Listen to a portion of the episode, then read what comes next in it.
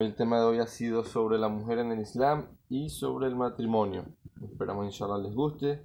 Tuvimos una pequeña falla técnica, pero ya estamos aquí en sintonía nuevamente. Saludos a todas las personas que nos están escuchando desde temprano. Mi mamá desde la ciudad de Medellín, en Colombia, está en sintonía con nosotros. Salam alaikum mamá. Espero que te guste el programa, inshallah. Y a todas las personas que nos están oyendo desde el mundo. Recuerden que pueden mandarnos mensajes de texto al 0414 192 4502 y al 0414 093 0530.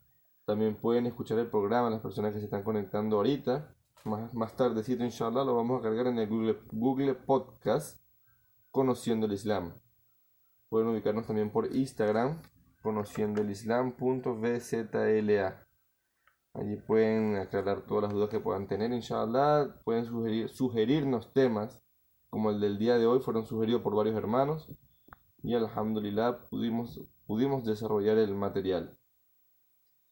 Inshallah les podemos continuar. ¿Les gusta el programa? Podemos, vamos a continuar inshallah con el programa, mi hermano Omar. Assalamu alaikum. Assalamu alaikum wa rahmatullahi wa barakatuh. Que la paz y las bendiciones de Dios Todopoderoso sean con todos ustedes. Estamos de vuelta en, el, en, la segunda hora de Conociendo el Islam, acerca de, estamos hablando del tema de la mujer en el Islam y el tema del matrimonio.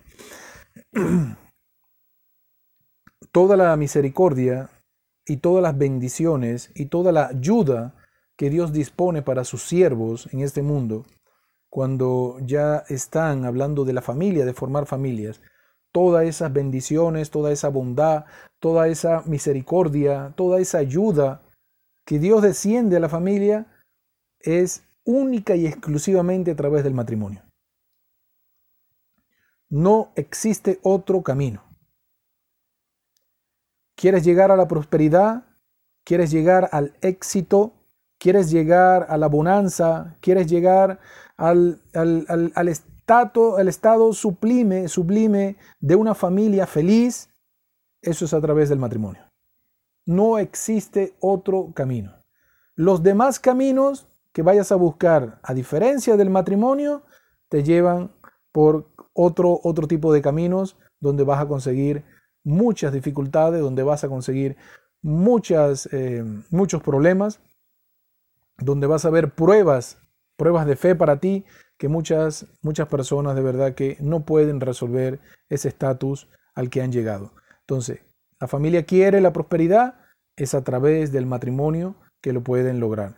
Dice Dios en el Sagrado Corán, vamos a leer para ustedes desde el Sagrado Corán la orden que Dios da para el matrimonio y la regulación que existe, la regulación que existe cuando hay la poligamia.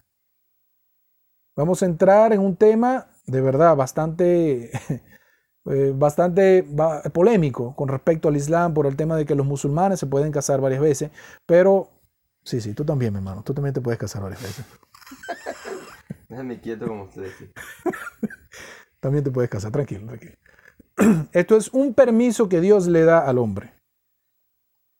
Vamos a leer desde el Sagrado Corán, vamos a leer desde el Sagrado Corán, desde el capítulo 4, versículo 3 del Sagrado Corán. Primero viene la orden del matrimonio y el permiso, donde se establece la poligamia, el límite de la poligamia y el límite dentro del trato en la poligamia. No es fácil esto, señores, hablar de eh, la persona que puede tener varias familias. No es algo fácil. El que, el que, de verdad, de verdad, yo no conozco, entre los musulmanes que conozco, yo no conozco al primer hombre que yo le haya dado la mano que lo conozca, que sepa de que él tiene, él está casado con dos esposas, por ejemplo. De verdad, no, no conozco. ¿Tú conoces? Ok. yo particularmente no conozco. Si lo está, de verdad es su vida privada y nosotros se la respetamos. Pero, mashallah, que esto es algo que Dios permite, pero que no todos los hombres pueden este, optar a eso. Vamos a leer desde el Sagrado Corán, capítulo 4 del Sagrado Corán, versículo 3, a lo que puede ser interpretado al español, al castellano, Bismillahirrahmanirrahim. Casaos entonces de entre las mujeres que sean lícitas para vosotros, con dos, con tres o cuatro.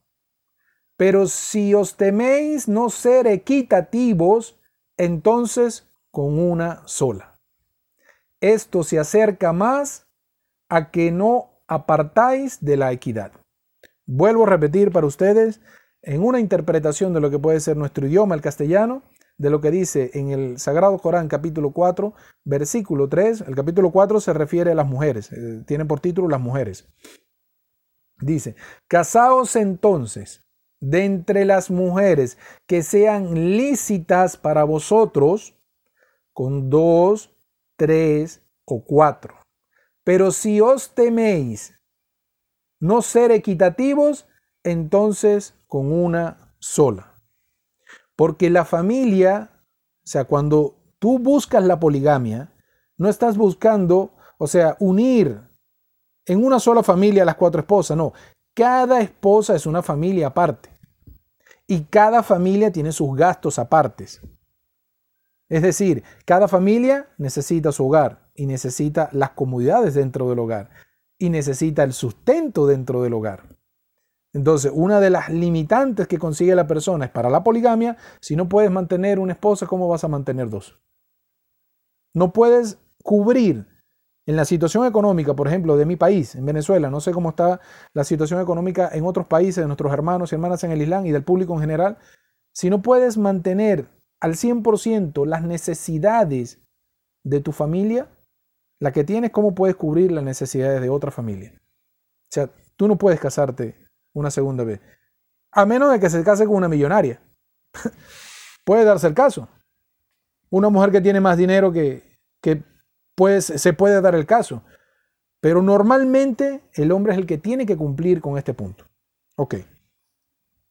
Ahora, no solamente eso, no solamente eso, sino la calidad del trato entre las esposas. Nunca vas a poder ser equitativo entre ellas, pero incluso cuando las vas a tratar, Tú no puedes eh, querer a una mujer más que a otra. Ya tú estás siendo injusto. Entonces ya allí Dios te está diciendo en el Sagrado Corán, si teméis no ser equitativo, entonces con una sola. Entonces quédese con la esposa que usted tiene. Si su esposa le está cumpliendo usted como su pareja le está dando los derechos que usted merece en el Islam, y está cumpliendo con sus obligaciones en el hogar, usted no tiene ninguna necesidad de casarse nuevamente. No existe. ahora, muy importante, yo lo tengo que decir a las mujeres. Puede ser que me haga enemigo de mis hermanos musulmanes, pero hay que decirlo porque eso está en la religión. Si la primera esposa con la que te casa, ella dice de que tú no puedes casarte otra vez mientras ella exista, ya no existe la poligamia. Eso es totalmente legal en el Islam. ¿No sabía eso, hermano Lenny? Si usted se casó, y esto es un mensaje para todas mis hermanas en el Islam. Yo sé, de repente mis hermanos van a decir, oye Omar, pero ¿qué pasó? ¿Va a echar la burra para el monte? No, hay que decirlo como es. La religión es así. Si la mujer, la primera esposa que tiene, ella dice, mira, pajarito, mientras yo exista, mírame bien, usted no se puede volver a casar. Es decir, se acabó la poligamia, papá. Esto es un permiso. lo que decida la mujer, la primera esposa, es lo que se hace cumplir. Si ella te dice eso, usted no se puede volver a casar. Si usted lo hace, usted es un injusto. Si lo hace por fuera, y un mensaje para mis hermanas en el Islam. Por favor, existen muchas estafas a nivel de matrimonio. Gente que viene de otros países de, Arabia, vienen de, de, Siria, vienen de no sé dónde, gente que viene, musulmanes, a buscar esposa en estos países. ¿Por qué? Porque saben que el Islam está creciendo. Por favor, tengan mucho cuidado con este tema. Los matrimonios o las propuestas de matrimonio a través del Internet. Estas personas, uno no conoce la vida que tienen allá. No saben si está casado, si no está casado, si tiene familia, no tiene familia. Tú no sabes la condición que tiene este hombre allá. O sea, no es sincero el matrimonio. Entonces, vamos a volver al tema. Eh, entonces, se acabó la poligamia si la mujer dice con uno, listo. Puede ser el tema de la esposa de Abraham, Sara, que Dios esté complacida con ella. Ella cuando vio que no pudo darle ya hijos a su esposo Abraham, ha, sido durante 80 años su esposa querida, la que amaba, o sea, todo lo, eran los ojos de Abraham, esa mujer. pero ella no le pudo dar hijos. ¿Quién dio el permiso? Abraham, cásate con otra mujer y ten tu descendencia con ella. Puede ser que la mujer diga al principio, mira, mientras yo exista, tú no te puedes casar otra vez. Ok, acepto. Firmamos el acta de matrimonio, ya vamos, el mando Henderson nos va a explicar todo en el audio sobre ello. Y en el transcurso de la vida marital, puede ser que ella venga y te diga, mira, te puedo permitir, porque ella es la que toma la decisión. ¿Estamos de acuerdo? Entonces, mucho ojo, las hermanas en el Islam con el tema de los matrimonios de esos, de esos paracaidistas que llegan a la, visitando las comunidades islámicas con propuestas de matrimonio, no acepte, o sea, no veas la condición de que tiene o no tiene dinero. No veas que es una persona que viene. Céntrate bien en tu religión. Piensa bien lo que estás haciendo y haz mucha consulta con tu familia. Sea, reúnete con tu familia y con el share de la mezquita de la localidad donde estés para que él te dé los mejores consejos. Entonces, seguimos. De entre las mujeres que sean lícitas para vosotros. ¿Cuáles son las mujeres lícitas para nosotros casarnos? Son mujeres solteras, son mujeres solteras, este, obviamente, o sea, que no están casadas, con esas que no podemos casar, pero también existe que no pueden ser ni mi mamá, ni mi hija, ni mi hermana, ni mi tía, ni mi abuela. Estas mujeres son totalmente prohibidas para mí, aparecen en el Sagrado Corán.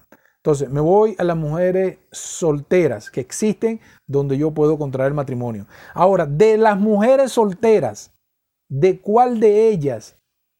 ¿De cuál de ellas yo puedo pedir matrimonio? ¿A cuál de esas mujeres solteras? Dios en el Sagrado Corán, capítulo 2 del Sagrado Corán, 221, el versículo, el ayat, que dice, no, alguna interpretación al español, no os caséis con las idólatras hasta que no crean. Vuelvo y repito, no os caséis con las idólatras, esas mujeres que están solteras esa población inmensa de mujeres que están esperando una propuesta de matrimonio, Dios te dice a ti como creyente, como musulmán, no os caséis con las idólatras hasta que crean. Es decir, no te puedes casar con una asociadora, con una incrédula, con una atea, con una bruja, porque obviamente la bruja es una asociadora de... No te puedes casar con ninguna de estas mujeres que tengan estas características. Así te guste. Por más que te guste la mujer, si es una mujer idólatra, no te puedes casar con ella. Háblale acerca de la religión. Tú quieres casarte con ella, primero háblala de la religión. Si ella no quiere escuchar el mensaje de la religión y lo que quiere de ti es la propuesta de matrimonio, tú te tienes que guiar por lo que dice el Sagrado Corán. No te conviene, papá. Dios sabe lo que te conviene a ti y tú no sabes lo que te conviene. Realmente el corazón se deja llevar por las pasiones. Nosotros somos eh, muy emocionales ¿Qué resulta si un hombre, un musulmán se casa con una mujer idólatra? Mañana cuando el hombre muera, que es lo más seguro antes que la mujer, los hijos, ¿con quién van a quedar? ¿Con qué educación religiosa? Con la incredulidad. Vas a perder a la familia. Incluso en la familia, los niños y las niñas siguen el ejemplo de la madre. Entonces, háblale de la religión, exponle todas las virtudes de la religión. Y si ella reflexiona sobre su vida, sobre la práctica idólatra que estaba llevando y acepta a Dios uno, Allah, como el único, su Salvador, y acepta al profeta Muhammad como su siervo y mensajero, entonces esa mujer es totalmente legal para ti. Esa mujer es creyente, usted se tiene que casar con una mujer creyente. Ahora, entre las mujeres creyentes de todas las mujeres creyentes, todas las mujeres musulmanas que existen, ¿con cuál me puedo casar yo? ¿Cuál de ellas es la recomendación? Dijo el profeta Muhammad sallallahu alaihi wasallam. Estas palabras, mashallah, son muy hermosas de parte del, profeta Muhammad porque deja claro que fue eh, desde el principio de la profecía hasta el final de la profecía fue el mejor consejero para la nación, para nosotros los musulmanes. Dice el profeta sallallahu alaihi wasallam, este mundo es un placer transitorio. Escuchen muy bien las palabras del profeta Muhammad sallallahu alaihi wasallam. Este mundo es un placer transitorio y el mayor placer que existe en este mundo transitorio es una mujer virtuosa. Vuelvo y repito para ustedes. Dijo el profeta Muhammad sallallahu alaihi wasallam, este mundo es un placer transitorio y el mayor placer que existe en este mundo transitorio es una mujer virtuosa, es decir, entre estas mujeres que son lícitas para ti, estas mujeres que son solteras y creyentes para ti, que te puedes casar con ellas, entre ellas, escoge la mujer virtuosa. Esa es la recomendación. El mayor placer que tienes es convivir con una mujer virtuosa en la religión. Vamos a seguir con el tema. Pero no solamente, no solamente quedan, vamos a decirlo así, no solamente quedan todas estas, estas luces, todo este honor, todo este valor que Dios le está dando a la mujer en el sagrado Corán y el profeta Muhammad sallallahu alaihi wasallam está hablando sobre los derechos de la mujer, no solamente quedan hasta aquí. Ahora, ¿cómo, cómo puedo yo en mi relación ir hacia mi esposa? Esto es un punto muy importante. Eh, trataremos de hablarlo con la mejor educación, con, con el mejor vocabulario, porque es un tema ya entre la intimidad, entre el hombre y la mujer. ¿Cuáles son las normas que yo como esposo yo puedo ir hacia mi esposa? Ya estamos casados. Pero ¿cuáles son las normas? Vamos a, a leer desde el Sagrado Corán lo que Allah subhanahu wa ta'ala establece como norma. En el capítulo 2 del Sagrado Corán, la vaca, versículo 223, dice Dios en el Sagrado Corán, vuestras mujeres son para vosotros un campo de siembra. Vuelvo y repito, vuestras mujeres son para vosotros como un campo de siembra. Id a vuestro campo, id a vuestro sembrado según queráis, y adelantad buenas acciones que os sirvan. Temed Allah y sabed con toda certeza que os encontraréis con Él. Vuelvo y repito para ustedes desde el Sagrado Corán, con la interpretación de cada, de cada frase del Sagrado Corán, capítulo 2 del Sagrado Corán, versículo 223. Ya un permisito. Capítulo 2 del Sagrado Corán, versículo 223. Vuestras mujeres son para vosotros un campo de siembra. ¿Qué quiere decir esto? ¿Qué tiene que ver o qué, o qué se asemeja una mujer con un campo de siembra? Explican eh, las narraciones del profeta Muhammad de que esto tiene que ver porque es en la mujer donde tú obtienes la descendencia. La comparación entre el cultivo, los campos, es cuando la persona, el granjero, va y trabaja la tierra. ¿Qué obtiene de la tierra? Los frutos que da la tierra. Esa es la belleza que el granjero después de tanto trabajo, él obtiene las cosechas que vienen de él. De esa misma forma, Allah subhanahu wa ta'ala le muestra la belleza que tiene la mujer para el hombre diciéndole, las mujeres son para vosotros un campo de siembra. Es decir, de ellas es donde vas a obtener tu descendencia, donde vas a obtener la descendencia.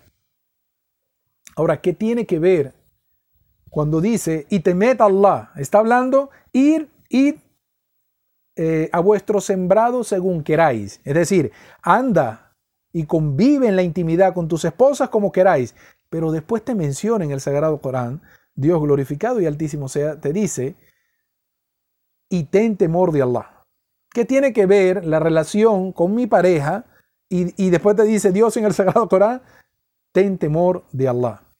Porque ciertamente, respetados eh, hermanos y hermanas en el Islam, respetados oyentes, hay regulaciones en la convivencia marital.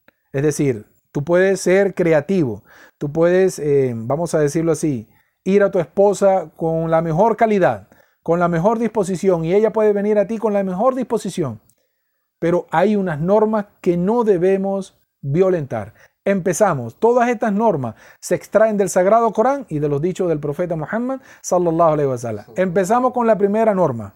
Está prohibido en la relación conyugal tener relaciones íntimas a través de el recto. Es decir, las relaciones íntimas anales. Eso está totalmente prohibido. Discúlpeme si le he roto el corazón a alguien. O sea, lamentablemente esta es la norma. Estos son los consejos de Dios a la humanidad.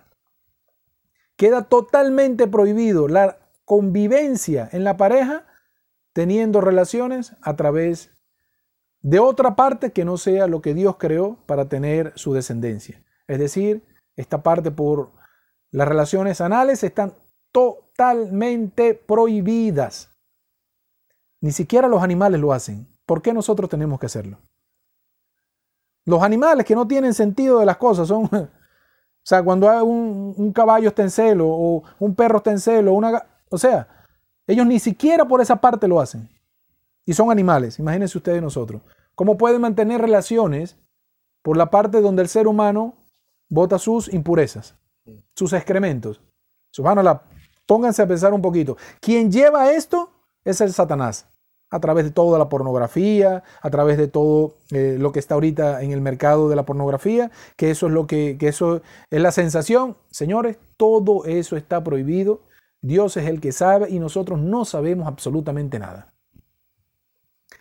Segundo, segundo punto, que está prohibido en la relación marital. Está prohibido mantener relaciones con la esposa mientras ella tenga la menstruación, es decir, cuando ella está en sus días. No se puede mantener relaciones con la esposa en estas condiciones. Anteriormente en el Islam, el hombre iba a la mujer cada vez que quería, tuviera o no tuviera la menstruación. Pero en el Sagrado Corán, Allah subhanahu wa ta'ala regula esto porque ciertamente esto causa enfermedades al hombre. No tanto a la mujer, porque la mujer es la que está botando la impureza, sino el hombre que puede contraer una enfermedad muy fuerte. Entonces queda totalmente prohibida las relaciones entre la pareja mientras está la mujer menstruando. Y en el caso de que el hombre tenga la dicha de que una mujer le acepte que pueda casarse con otra, un ejemplo, y tenga dos esposas, tres o cuatro, el ejemplo, está prohibido de que él duerma en una sola cama con todas sus esposas. Totalmente prohibido. Son familias separadas. Eso del harén y eso de la orgía, totalmente prohibido. Cada familia tiene su día. Por ejemplo, mi hermano Saí está casado con dos esposos. Un ejemplo. Él.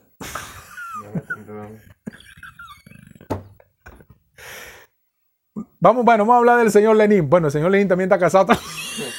Continúa, continúa, continúa. pero ¿qué pasó con ustedes? ¿Ustedes están en la asociación de desasometidos? Sí, estamos sometidos a Rech. ya, pues, ya, ya, ok, listo. Bismillah. Vamos a poner un ejemplo X. El hombre tiene su esposa fulana y tiene su esposa fulana. Él tiene que en su calendario ir unos días a su esposa tal y otros días a la esposa tal. No puede convivir con ellas en una misma relación. Tienen que tener su vida separada. Ellas como tal, ellas pueden convivir como hermanas musulmanas y pueden llegar al entendimiento. Aunque ustedes no lo crean, eso es posible. Solamente tienes que pedirle mucho al Creador. O sea, metete de cabeza en el piso y pedirle a Dios que eso pase. Para que ellas puedan congeniar entre ellas. Pero Él no puede mantener relaciones en una misma noche con las dos esposas. Juntos en la cama. No, señor. Eso está prohibido. Y por último, queda prohibido. Yo sé que le estoy quitando emoción a la cosa, pero eso está totalmente prohibido, señor. Estamos hablando de religión. Dios es el que sabe lo que te conviene a ti para la familia. Cuarto punto, está totalmente prohibido que la pareja esté, el hombre y su esposa estén viendo juntos películas pornográficas, viendo entre los dos películas pornográficas. ¿Cómo puedes permitir tú que tu, que tu esposa esté viendo las partes íntimas de otro hombre? ¿O cómo puedes permitir tú, tú como esposa que él esté viendo las partes íntimas de una mujer con la que no está casada? Que no está, eh, no está casado. Entonces, eso queda totalmente prohibido que esto nos ayude de verdad, que todas estas recomendaciones que estamos dando, respetados hermanos y hermanas en el Islam, es para beneficio de la familia y inshallah en la próxima parte del programa tenemos que irnos un pequeño corte, vamos a hablar sobre el ejemplo que dieron los profetas y mensajeros de Dios sobre la tierra y las vivencias que tuvieron ellos, de verdad es algo muy fuerte. Eh, de verdad que vivieron los profetas. Ellos son nuestros ejemplos a seguir y lo que vamos a citar más adelante, subhanallah, de verdad que tiene, eh, se requiere de mucha fe y de mucha paciencia. Salam alaikum warahmatullah. Assalamu alaikum wa rahmatullahi wa barakatuh. Respetados hermanos y hermanas en el Islam, respetados oyentes, estamos de vuelta en el programa Conociendo el Islam para la última parte del programa. Entonces, eh, como les habíamos mencionado, como les habíamos mencionado, eh, el, el, tema de la, del tema del matrimonio, de la relación conyugal, las cuatro provisiones que le dimos eh, anteriormente en el, en el, anterior corte, por favor ténganlo, ténganlo en cuenta a la hora de ir a sus esposas. Entonces, ya lo demás, las otras cosas, lo que ustedes quieren hacer ya en su vida marital, ya ustedes tienen creatividad, tienen imaginación para eso. Ahora, eh, la responsabilidad, eh, el último tema que queremos tocar respecto al valor de la mujer y el, tema del matrimonio, que la responsabilidad mayor en el matrimonio recae es en el hombre. O sea, la responsabilidad, el, la figura, la figura enfrente que conseguimos, que conseguimos para el, la base principal, el, que da la cara, el que tiene la mayor responsabilidad es el hombre. Y la mujer, su esposa, es el pilar dentro de la casa para reforzar su trabajo. Entonces, en el Sagrado Corán vamos a leer para ustedes, el hombre tiene muchas responsabilidades. El hombre tiene muchas responsabilidades el hombre tiene muchas responsabilidades en, la, familia. Eh, con respecto al sustento, o sea, eh, la comida, la ropa, todos los servicios, lo que el hombre, lo que conlleva una, la responsabilidad de un hombre en el hogar. Pero en el Sagrado Corán, Allah subhanahu wa ta'ala le da una responsabilidad que está por encima de eso al hombre. ¿Cuál es esta? Leemos desde el capítulo 66 del Sagrado Corán, versículo 6. Leo para ustedes a una interpretación de lo que puede ser entendido al, castellano, nuestro idioma. Bismillahirrahmanirrahim. Vosotros que creéis, guardaos a vosotros mismos y a vuestra familia de un fuego cuyo combustible serán los hombres y las piedras. Vuelvo y repito. Vosotros, capítulo 66 del Sagrado Corán, versículo 6. Vosotros que creéis, guardaos a vosotros mismos y a vuestra familia de un fuego cuyo combustible serán los hombres y las piedras. Cuando Allah subhanahu wa ta'ala le dice, eh, guardaos a vosotros mismos, él está diciendo el hombre que es la cabeza de la familia, guardaos a vosotros mismos, a ti mismo, y a tu familia del fuego. Es decir, Él es el encargado de guiar a la familia para que la familia no vaya en los caminos de la perdición. Le dice, un, un, fuego cuyo combustible serán los hombres. Aquí, la palabra hombres abarca toda la humanidad. Es decir, que el combustible del infierno serán los hombres que hayan decidido la incredulidad en su vida y las piedras que representan las estatuas, los ídolos o todas aquellas cosas que el hombre hizo con su mano y que era su adoración, que eso representaba a su Dios.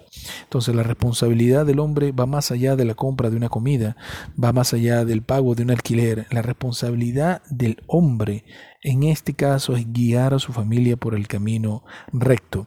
Y dijo el profeta Muhammad sallallahu alaihi wasallam en una narración en una narración que el hombre es responsable de sí mismo, es decir, tú eres responsable de tu, de tu creencia y de tus actos y de su familia. Es decir, será preguntado por ello. Vuelvo y repito, dijo el profeta Muhammad sallallahu alaihi wasallam, el hombre es responsable de sí mismo y de su familia y será preguntado por ello. Es decir, tú vas a ser preguntado por tu creencia y vas a ser preguntado por la creencia de tu familia. Entonces, si tú no te esfuerzas en que tu familia alcance el monoteísmo, alcance la adoración de un único Dios, entonces habrás fracasado en esta vida como padre o cabeza de la familia. Aquí entramos, mashallah, aquí entramos en el tema, vamos a dar algunos ejemplos de ya el esfuerzo que haga el hombre para que su familia sea totalmente monoteísta, eh, va como, como a la par de la crianza de sus hijos en el hogar. ¿Qué le quiero decir con esto? Que el hombre puede hacer todo su esfuerzo, él puede ser el ejemplo a seguir, él puede practicar su religión, puede llamar a su gente a la adoración de un único Dios, de que recuerden a Dios constantemente, pero él ya, después de su trabajo, él queda exento de lo que la decisión que tome su familia. Lamentablemente es así. Y para ello vamos a mencionar a ustedes varios ejemplos eh, de los profetas y mensajeros de Dios. Por ejemplo, tenemos el caso del profeta Adam. El, caso del profeta Adam, eh, lamentablemente el profeta Adán tuvo que vivir en su tiempo aquí en la tierra una, una de las situaciones más, más feas, eh, más reprochables que pueda afrontar una familia, el caso del asesinato entre sus propios hijos. Estamos hablando de la muerte de Abel en las manos de Caín. Al profeta Adán salam educó a sus hijos de la mejor manera, con la luz que estaba siendo descendida a él como profeta de Dios. Él no tiene nada que ver en las acciones que tomaron sus hijos, ya después cuando él decidió, Caín decidió matar a su hermano.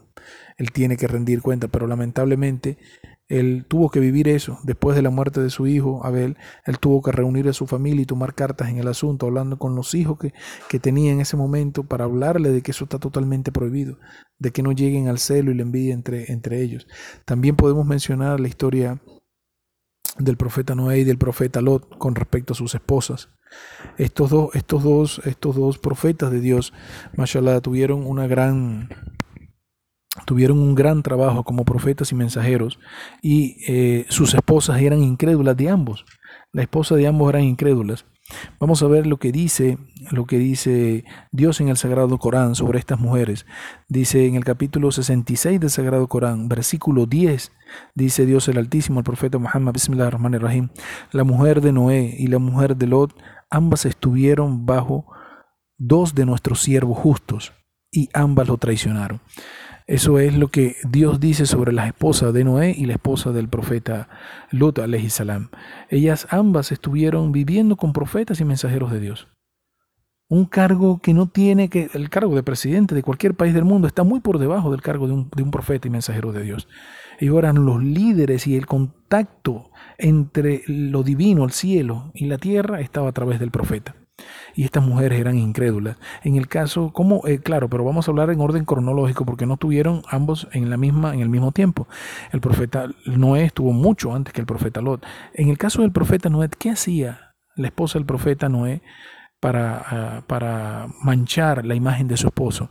Cada vez que él en su hogar recibía una revelación divina o, ah, el, o el ángel Gabriel le transmitía eh, una revelación a él y la mujer le escuchaba, se le iba y se lo decía a los incrédulos de su pueblo, para que ellos supieran qué era lo que estaba planificando el profeta Noé. Eso se refiere a la traición. Y en el caso del profeta Lut, Salam, su esposa que hacía, cuando Lut recibía en el pueblo, en Sodoma, alguna, alguna visita eh, de unas personas que estaban buscando eh, hospedaje en su casa para seguir de viaje o querían visitar al, al, profeta, al profeta que estaba allí, la mujer quemaba en la parte de atrás de la casa algo que diera de entender el humo que se viera saliendo de la casa para que estas personas de la homosexualidad que estaban practicando la homosexualidad en ese momento se dieran de cuenta de que Lut tenía visitantes.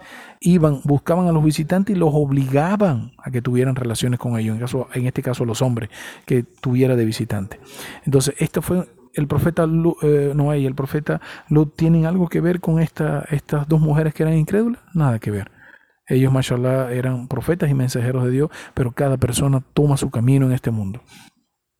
También tenemos el, caso del intento de asesinato que tuvieron el profeta, los hijos, los hermanos del profeta José, en el caso cuando, cuando el profeta, cuando los hermanos del profeta José, todos se pusieron, todos se pusieron de acuerdo, todos se pusieron de acuerdo para matar a su hermano acaso el profeta, el profeta Jacobo, que era el padre de todos ellos, el profeta Jacobo no, no instruyó a su familia en el camino correcto, acaso no habló con sus hijos, no los trató a todos con cariño, pero estos nueve hermanos decidieron matar a su hermano José.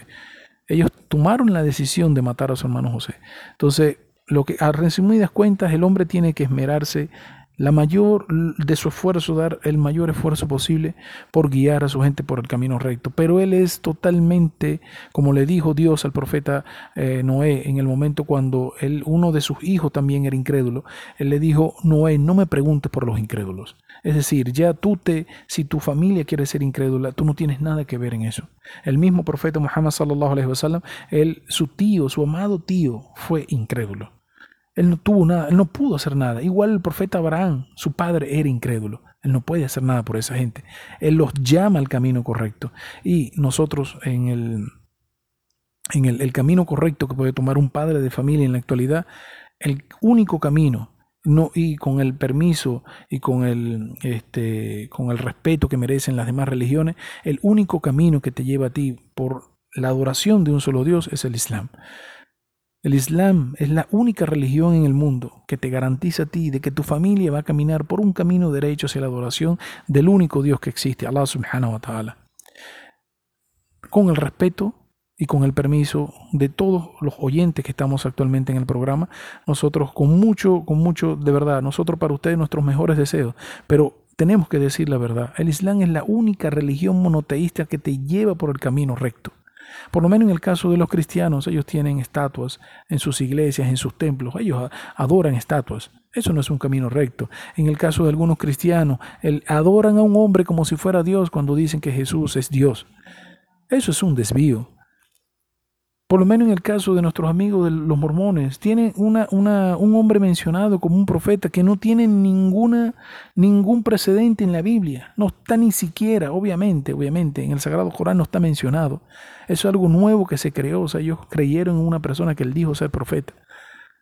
Entonces, el, el camino del judaísmo, los señores del judaísmo son monoteístas. Sí, son monoteístas pero ellos niegan al profeta Jesús y niegan al profeta Muhammad. Que la paz y las bendiciones de Dios sean con todos ellos.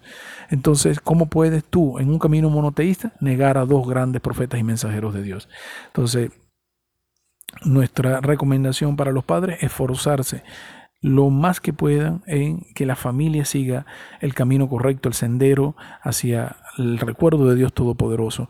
Y vamos a, leer para ustedes desde el Sagrado Corán, para ya despedir el programa, desde el, desde el Sagrado Corán vamos a leer el capítulo desde el capítulo 62 del Sagrado Corán, versículo 10, cuando Dios le dice al profeta Muhammad sallallahu alaihi wasallam, y recordad mucho a Dios para que podáis tener éxito. Vuelvo y repito, eso es una enseñanza que tú tienes que llevar a tu familia y recordad mucho a Dios para que podáis tener éxito. Y en el capítulo 33 del Sagrado Corán, versículo 34, dice Dios en el Sagrado Corán, y recordad los versículos de Dios y la sabiduría que contienen en vuestras casas, en vuestros hogares. Es verdad que Allah es, es sutil y está perfectamente informado. Repito para ustedes, y recordad los versículos de Dios y la sabiduría que contienen en vuestros hogares. En verdad, Allah es sutil. Allah es sutil y está perfectamente enterado de todo. Para nosotros ha sido un placer acompañarlos el día de hoy. Eh, no, vamos sin antes despedirnos de todos ustedes. Gracias a la administración del FM 93.1 que nos ha permitido, Radio Caroní, FM, La Imbatible, nos ha permitido transmitir este programa.